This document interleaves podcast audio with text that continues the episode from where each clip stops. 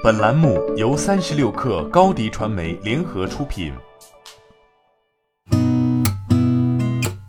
八点一刻，听互联网圈的新鲜事儿。今天是二零二零年九月二十九号，星期二。您好，我是金盛。阿里云内部正在经历一轮新的战略调整。阿里云智能事业群发布全员邮件，公布最新的云钉一体战略，包括将钉钉升级为大钉钉事业部。业务板块的调整意味着新一轮的人事洗牌。据三十六氪独家获悉，原阿里钉钉创始人兼 CEO 陈航（花名吴钊）将离任钉钉，邮件中公布的去向为另有任用。多位阿里云内部人士对三十六氪表示，吴钊将前往阿里巴巴集团担任阿里巴巴董事会主席兼 CEO 张勇的助理。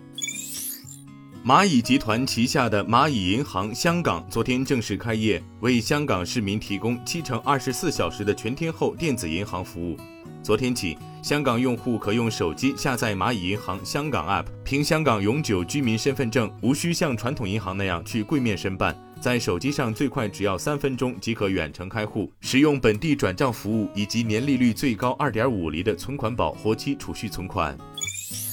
在二零二零中国网络媒体论坛产业论坛上，哔哩哔哩董事长兼 CEO 陈瑞称，五 G 时代到来以后，每一个互联网用户都是视频的用户，因为视频是一种最自然的传播手段，它也是对用户最友好的一种表达方式。艾瑞预测，到二零二三年，整个互联网视频产业是可以创造一点三万亿的产值。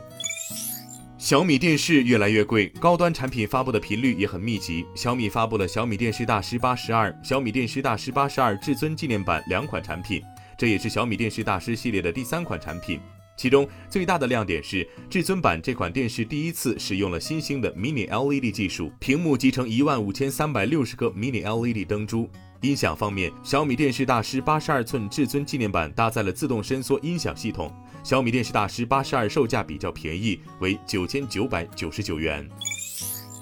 大众汽车集团中国 CEO 冯思翰在二零二零年世界新能源汽车大会透露，从今年开始，大众汽车将为国产新能源汽车配备中国本土制造商宁德时代的电池。此外，A 一二三也已完成认证，成为集团本土电池供应商。冯思翰表示，到二零二五年，大众汽车集团在中国的电池产能需求将达到一百五十亿瓦时。软银的机器人子公司昨天表示，将在日本推出由加拿大 Beer Robotics 开发的自动送餐机器人，以帮助日本餐饮业应对劳动力短缺，并在疫情期间确保社会距离。软银表示，这款名为 Survey 的机器人有一个托盘，并配备了 3D 摄像头和用于导航的激光雷达传感器。将于明年一月正式推出这款机器人的费用，扣除税收后每月只有九万九千八百日元，约合六千五百元人民币。特斯拉提交给美国证券交易委员会的文件显示，在上周召开的二零二零年度股东大会上，马斯克再次当选公司董事，任期三年。二零一八年八月，马斯克曾因在 Twitter 上发布特斯拉私有化相关消息，导致后来被 SEC 起诉。根据马斯克与 SEC 达成的和解协议，马斯克辞去特斯拉董事长一职，三年内不得再次担任。此次马斯克再次当选公司董事，并任期三年，意味着马斯克在新的任期内有机会再次成为公司董事长。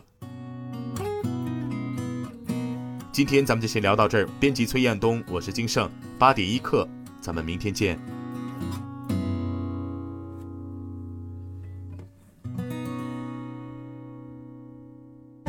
欢迎加入三十六氪官方社群，添加微信 baby 三十六氪 b a b y 三六 k r，获取独家商业资讯，听大咖讲风口，聊创业，和上万课友一起交流学习。